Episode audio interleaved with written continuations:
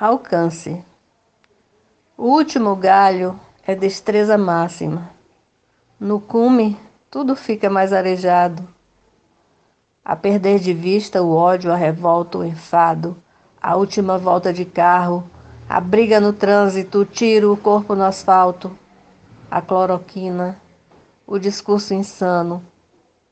Morte beirando o tempo todo e a gente não quer só comida, a gente quer a vida, a praia, o rolé, o olho no olho, o corpo a corpo. Mas quem não quer?